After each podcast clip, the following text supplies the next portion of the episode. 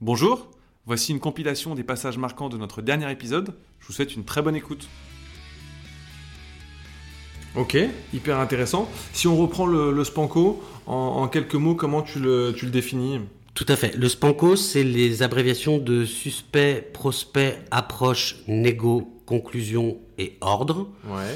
Qui permet de segmenter ton portefeuille client et de savoir où tu en es à un instant T avec un prospect. Est-ce que tu l'as approché? Est-ce que tu as commencé à négocier? Est-ce que tu as closé ton deal? Est-ce que tu as livré ou délivré la prestation pour laquelle tu as signé? Ok, top. Est-ce qu'il y a d'autres choses qui t'auraient marqué dans tes expériences euh, passées que tu recycles aujourd'hui chez, chez Expedia? Oui, euh, chez Accor, où j'ai fait de la vente grand compte, hein, je gérais des clients du 440, j'ai euh, appris à naviguer dans une organisation complexe en interne, qui est pour moi aussi un point clé de la vente, c'est d'être capable d'avoir euh, euh, les services et les départements euh, nécessaires euh, euh, avec soi en support et pour pouvoir vraiment être en position de force face à son client.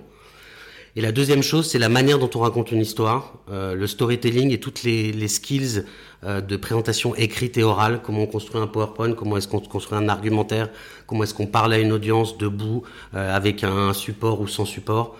C'est des choses qui m'ont beaucoup aidé à, avancer dans ma carrière et dans mes expériences de vente. D'ailleurs, chez Accor, je crois que tu avais des, gros poissons en ligne de mire.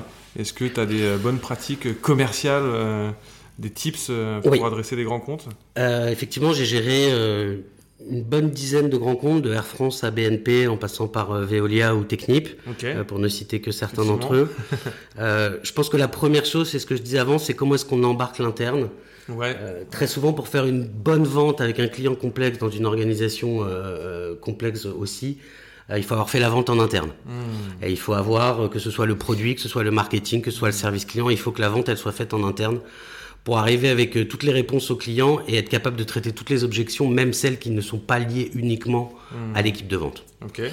Le deuxième, c'est l'effet miroir, euh, et je pense que c'est quelque chose qu'on met pas, qu'on n'utilise pas toujours assez. C'est comment est-ce qu'on implique son top management pour aller signer des gros deals.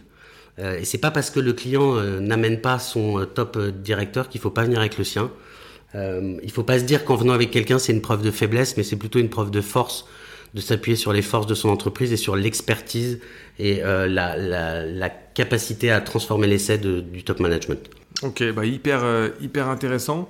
Et, notamment euh, le fait d'embarquer des équipes en, interne, ça a d'autant plus de sens quand tu es sur des offres complexes, un peu sur mesure, de vente de valeur, où bah, il y a forcément une équipe d'avant-vente qui est mise en place. Et plus tu, prépares ta copie en amont, plus euh, tu vas avoir une proposition de valeur qui va être sur mesure et qui va, qui va plaire derrière. Ok, pour continuer peut-être d'évoquer...